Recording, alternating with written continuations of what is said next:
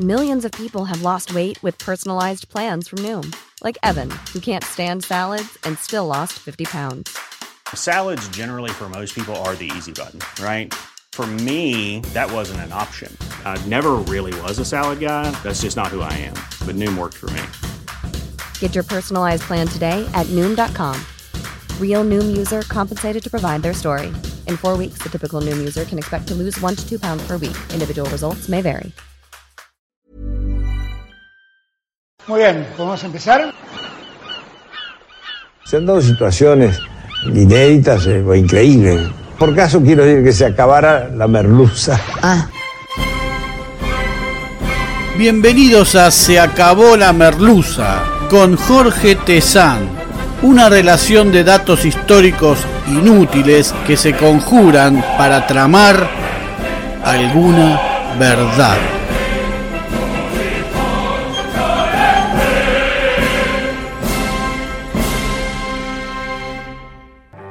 Hoy presentamos Warnes, parte por parte.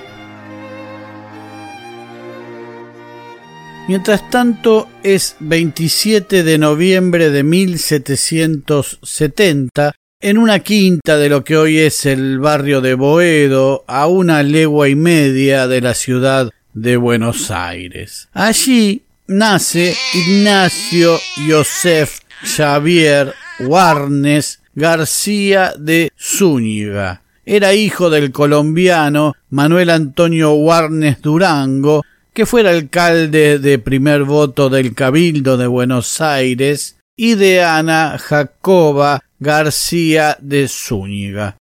Su familia era enorme, porque su padre ya había estado casado antes y tuvo catorce hijos con su primera mujer y quince con la segunda, que fue la madre de Ignacio. Don Warnes padre parece que era tan impulsivo en el ámbito político como para hacerle hijos a sus mujeres. En su rol de alcalde de primer voto del Cabildo, sostuvo tantos conflictos con funcionarios de la corona en Buenos Aires que terminó en la cárcel, siendo ya un hombre mayor, hecho que marcó la vida de su hijo Ignacio y también lo ponía a la par de Belgrano, ambos con sus padres presos. El apellido Warnes es de origen irlandés, siempre dicen por ahí, aunque ya hemos sugerido que la mayoría de los que venían con apellidos de ese origen a Buenos Aires en realidad no eran irlandeses, sino españoles que descendían de irlandeses que habían huido del Reino Unido ante la persecución religiosa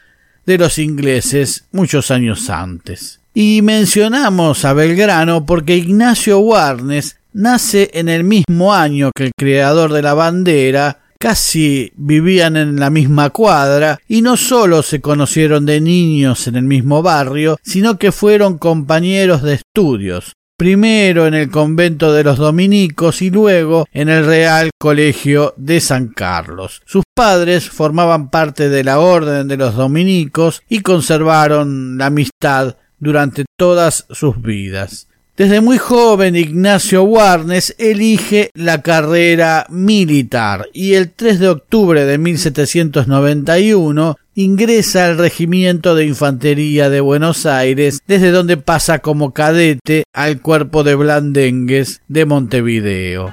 Warnes comenzó por enfrentar los constantes intentos de avances de los portugueses sobre la banda oriental desde el Brasil patrullando los campos entre la bajada del Paraná, hoy capital de Entre Ríos, y Concordia, llegando a acampar en Yapeyú, antigua capital de las misiones. El 2 de enero de 1799, el rey Carlos IV. lo nombró alférez del cuerpo de Blandengues de Buenos Aires, que a su vez fue financiado entre algunos ricos de la ciudad.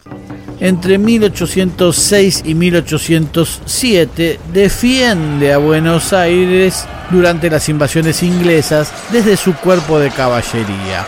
En la primera invasión le tocará defender la primera línea del avance inglés sobre la margen izquierda del riachuelo con un contingente de 14 o 16 blandengues y unos 80 presidiarios que fueron liberados para sumarlos a la defensa de la ciudad.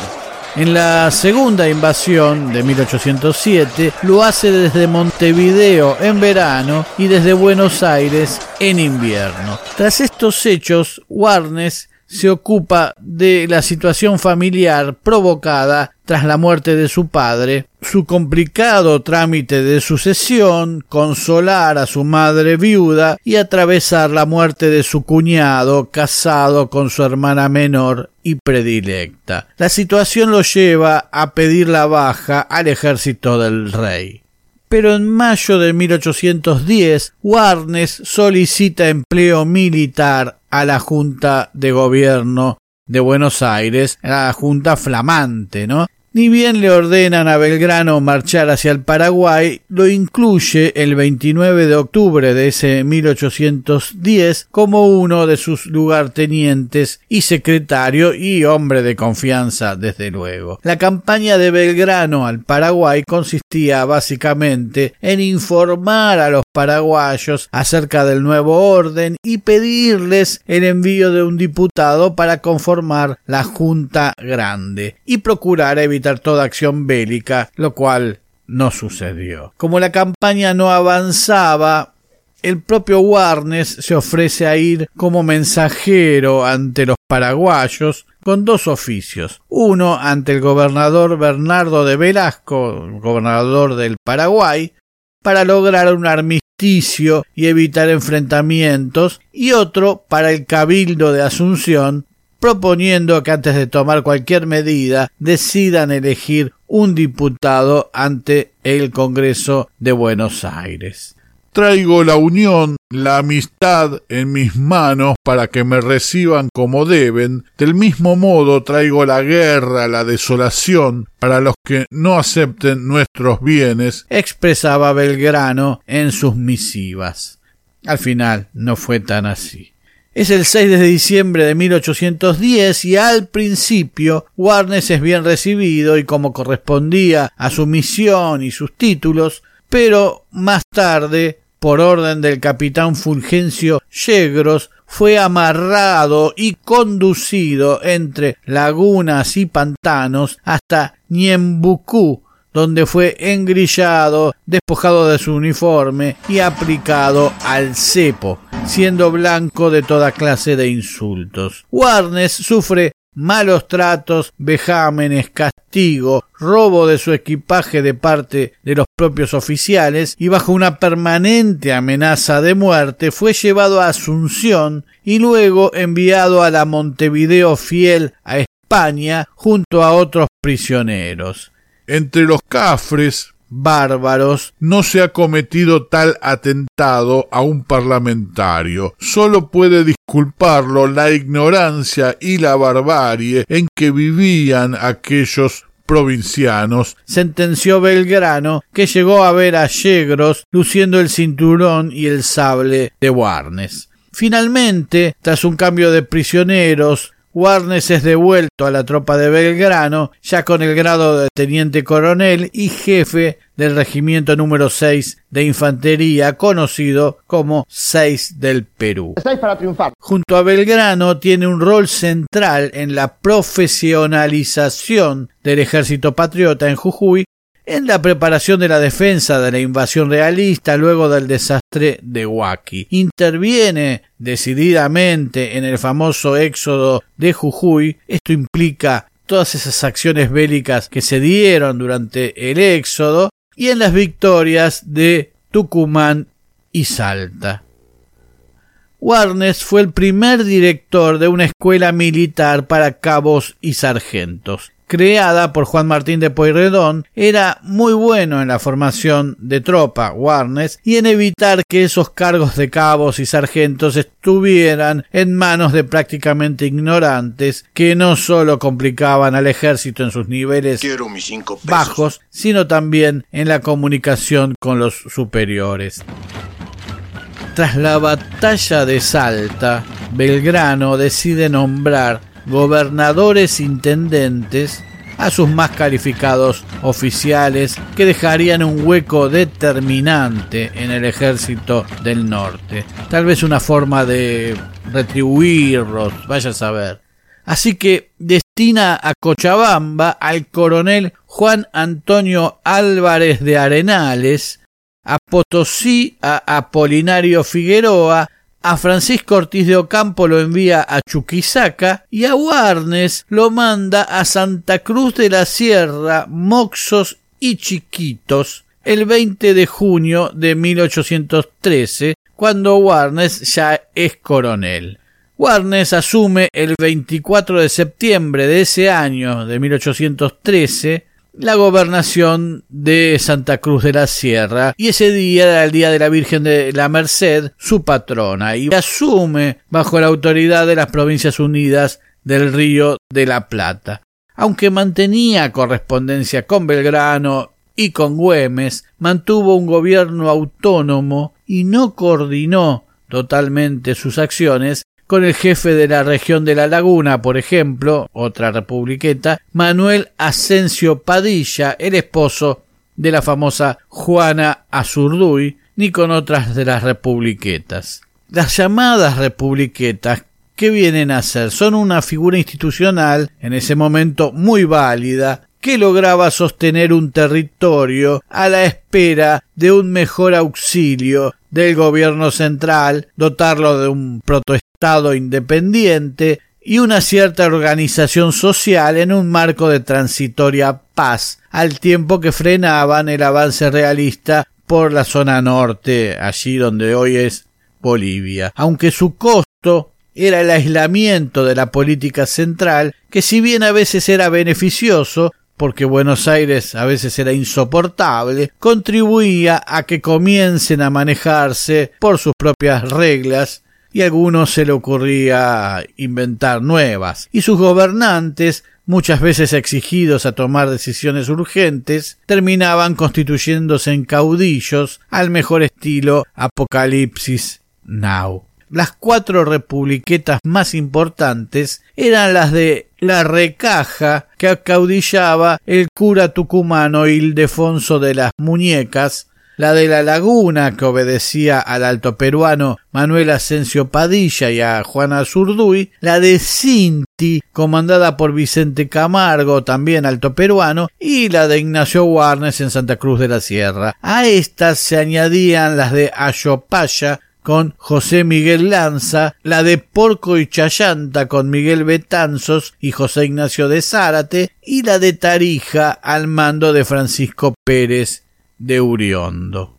A diferencia de los Padilla Azurduy o Vicente Camargo, que utilizaban la estrategia de la guerra de guerrillas, Warnes organizó un ejército formal instruyendo personalmente a sus hombres y fabricando allí su armamento, mientras el resto del ejército, vencido en Vilcapugio y Ayohuma, se retiraba hacia el sur, hacia Salta, Warnes logró mantener el control de su provincia, se mostró como un brillante organizador militar, reforzó tanto la caballería como la artillería y aumentó la infantería, creando el batallón de pardos y morenos con los esclavos a los que les daba la libertad inmediata al estilo de los de Buenos Aires. Pero llegado 1814, con Fernando VII repuesto en su trono, se enviaron dos regimientos de veteranos de las guerras contra Napoleón a terminar con el foco revolucionario. Al mando estaba el ambicioso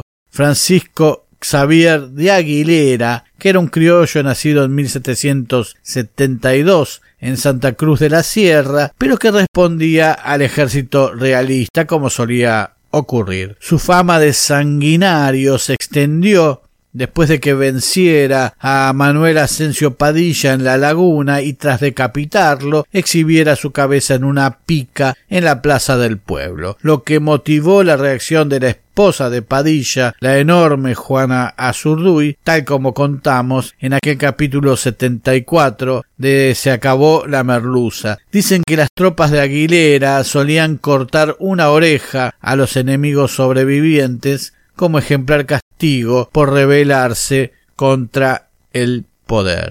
Los críticos de Warnes, mayormente naturales del oriente boliviano y acaso un poco tempranos, basan sus opiniones en señalarlo como un claro exponente de la Asamblea del año 13, año en que precisamente se hace cargo de la Republiqueta de Santa Cruz, y de esa idea que circulaba por el norte que sostenía que los porteños eran ateos.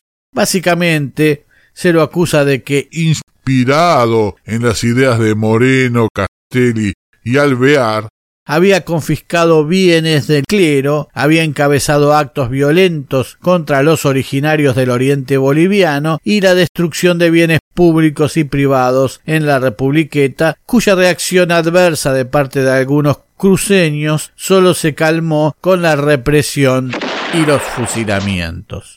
Warnes arremetió sin piedad contra el pueblo chiquitano, ocasionando un genocidio en Santa Bárbara con la excusa de que las víctimas eran realistas, aseguran algunos historiadores bolivianos como José Luis Roca. Es cierto que en aquella región se sentían a merced de decisiones tomadas o en Lima o en Buenos Aires, y todo parecía tener una pátina de descontento. Ni bien asumido, Warnes mandó detener a los catorce religiosos de las otras tantas misiones franciscanas, las que quedaron a merced del pillaje de su tropa. Según un fraile de esa congregación, todo fue saqueado, las iglesias quemadas, destruidas las habitaciones de los padres, las escuelas, almacenes y oficinas, los cañaverales y algodonales arrasados. De las campanas se hicieron palias, y las piezas del hermoso reloj de Abapó convertidas en lanzas. Si bien la relación con Juan Antonio Álvarez de Arenales, gobernador de Cochabamba, no era todo lo fluida que hubiera convenido, Warnes no dudó en prestar su colaboración siempre que fue preciso. Primero, cuando dos de los oficiales de Arenales, Esteban Arce y Manuel Blanco, intentaron desplazarlo, y Warnes aceptó confinarlos en su propia republiqueta de Santa Cruz de la Sierra. Más tarde, cuando éste debió evacuar su ciudad, y luego fue vencido por el coronel José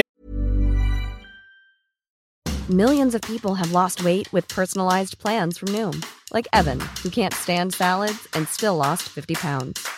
Salads, generally, for most people, are the easy button, right? For me, that wasn't an option. I never really was a salad guy. That's just not who I am. But Noom worked for me. Get your personalized plan today at Noom.com. Real Noom user compensated to provide their story. In four weeks, the typical Noom user can expect to lose one to two pounds per week. Individual results may vary.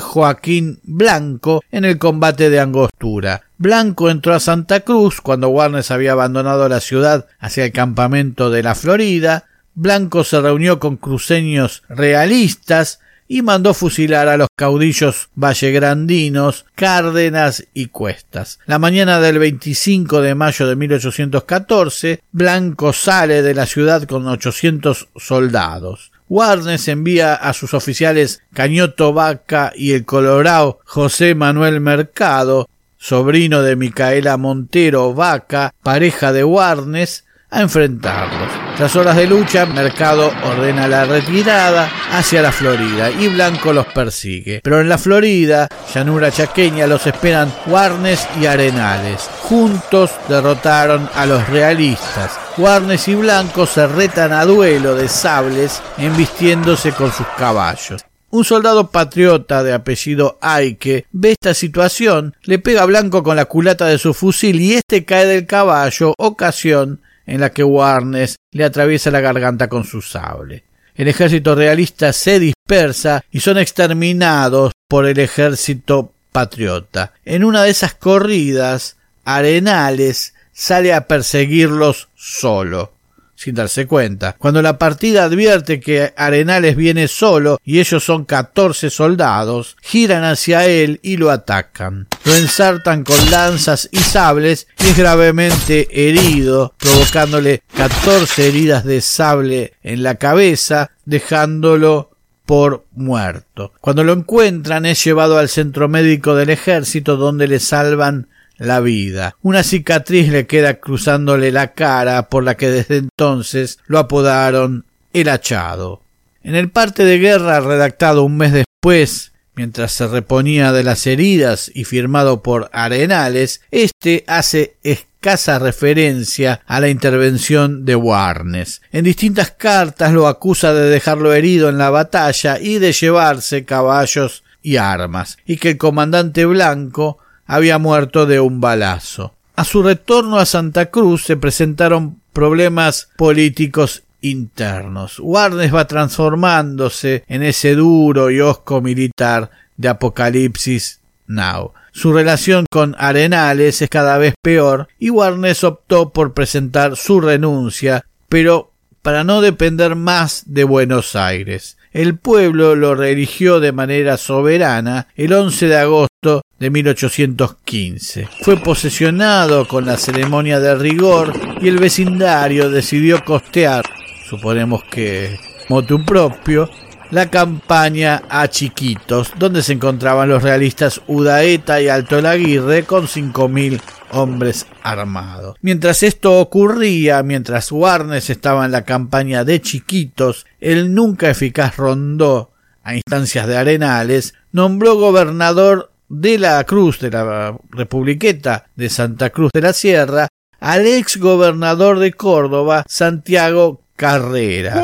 Aprovechando la ausencia del gobernador, Carrera puede ingresar a la ciudad, pero los adeptos a Warnes se rebelaron y Carrera fue muerto con varios de sus colaboradores. Mientras tanto, Warnes vence a los realistas en la poco recordada batalla de Santa Bárbara el 7 de octubre de 1815, donde algunos le criticaron algunas acciones. La situación empeoraba. A todas luces, el gobierno de Warnes era ilegal y ameritaba que se lo desplazara. Pero la derrota de Rondó en Sipe Sipe lo dejó nuevamente a cargo de Santa Cruz hasta que repuesta sus fuerzas pueda este ejército volver. Tal como le dejó dicho Rondó. Pero el ejército del norte jamás regresó y Camargo, Padilla, y Warnes quedaron solos, abandonados a su suerte, allá arriba, cuidando los trapos ante el persistente avance realista. En los tres años y dos meses que Warnes estuvo a cargo de la Republiqueta de Santa Cruz, se hizo tiempo de formar familia y en forma contundente. Tuvo cinco mujeres que le dieron otros tantos hijos.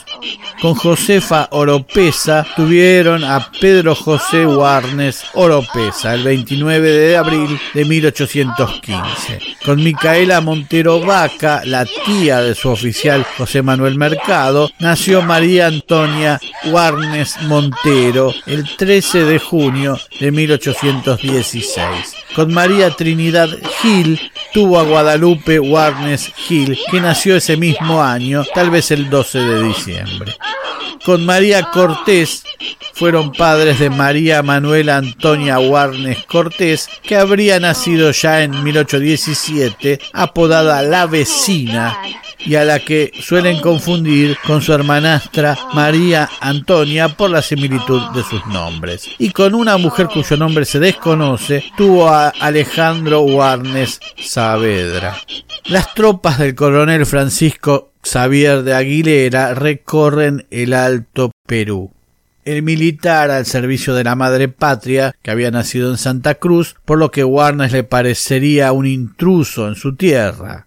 Entre febrero y noviembre de 1816, los ejércitos realistas aplastan las republiquetas en sangrientos combates. La del tucumano Muñeca fue vencida el 27 de febrero en Cololó y su jefe fue asesinado por la espalda el 7 de julio. La de Camargo en los cerros de Aucapunima su líder terminó preso y degollado el 27 de marzo. La de Padilla en Laguna el 14 de septiembre. Aguilera venía de plantar la cabeza de Padilla en la plaza del pueblo de la Laguna.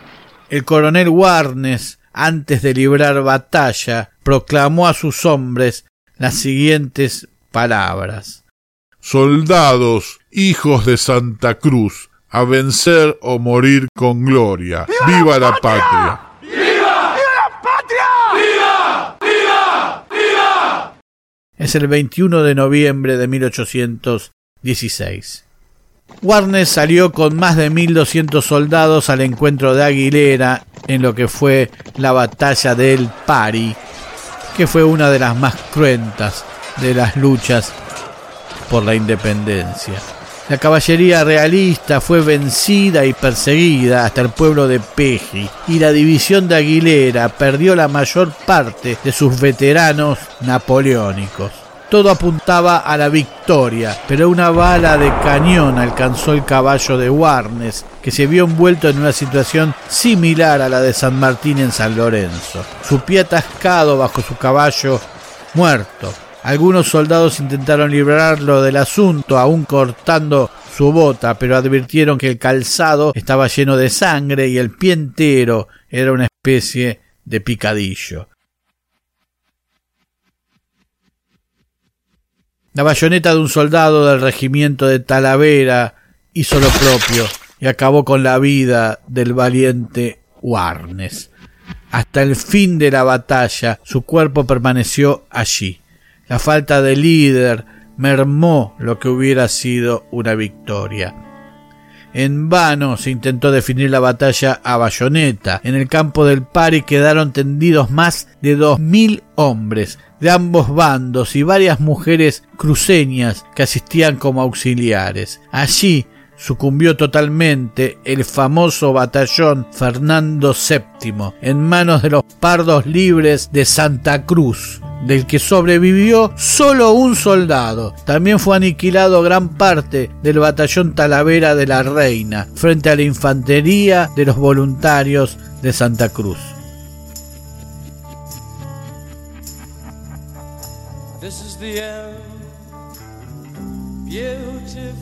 Aguilera entró a su ciudad dos días después, vestido de cura con solo 200 sobrevivientes y un solo comandante de apellido Rocabado. Ordenó cortar la cabeza de Warnes y clavarla en una pica en la plaza de Santa Cruz de la Sierra, tal era su costumbre.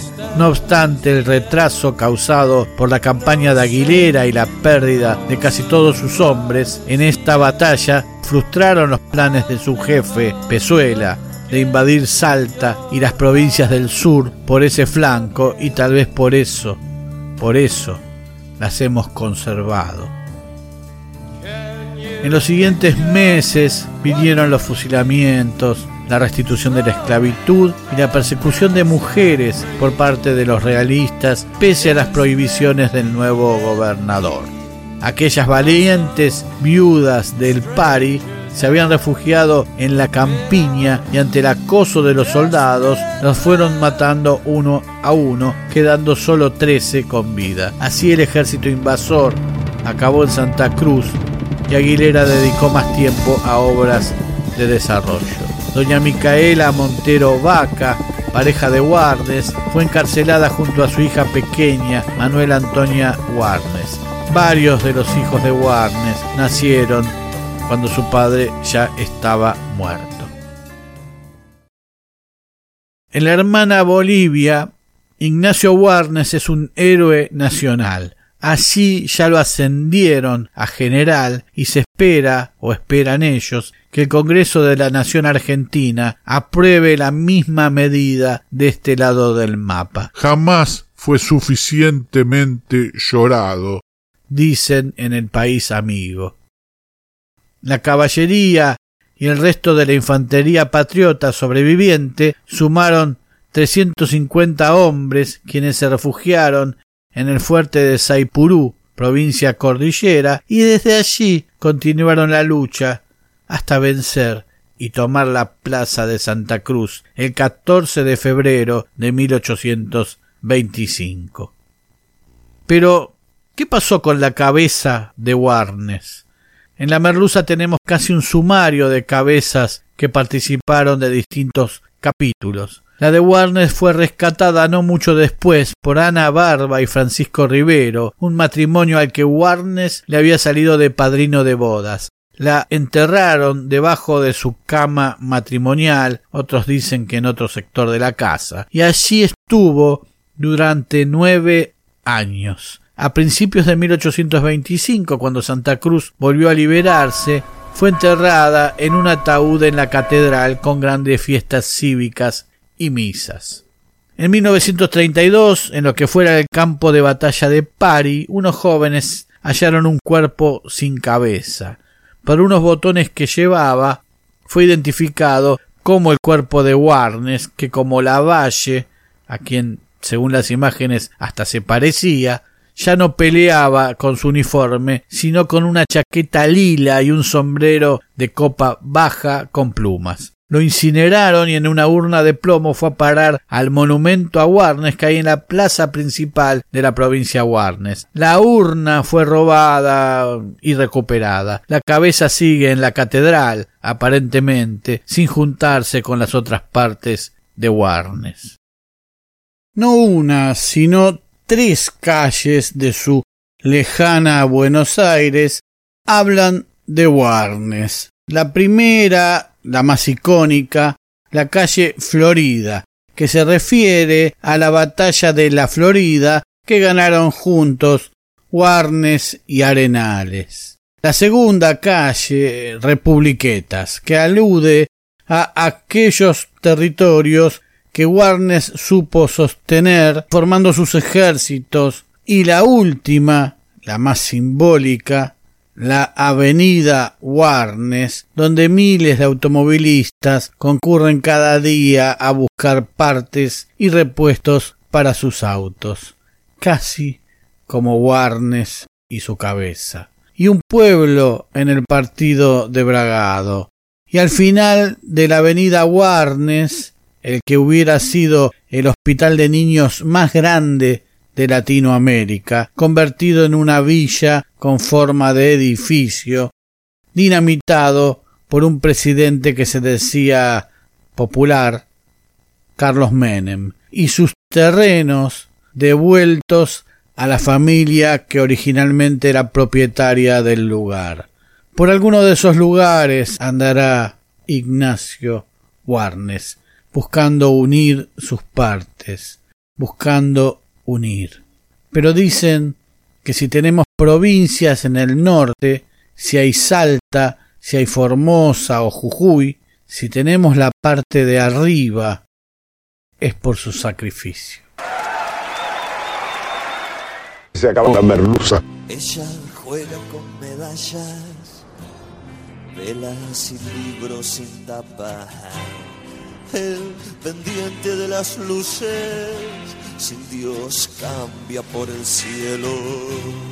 Tiempo, tiempo sin una palabra, viaje, soledad y depresión, y al fin, suerte su destino, esa sola y otra ropa, y en el silencio del cuarto, otro color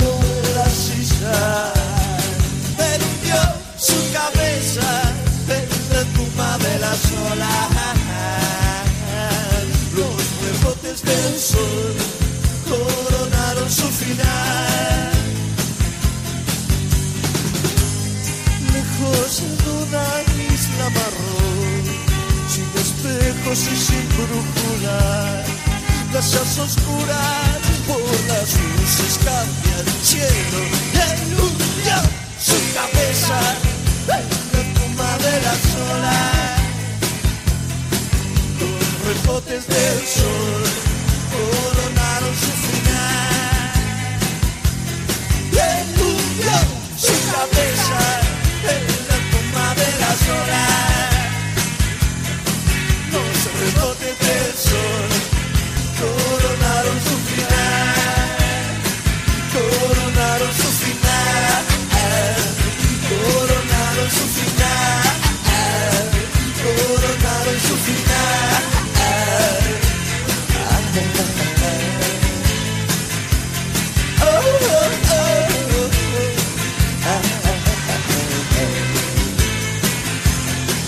pronto nuevos capítulos de Se acabó la merluza.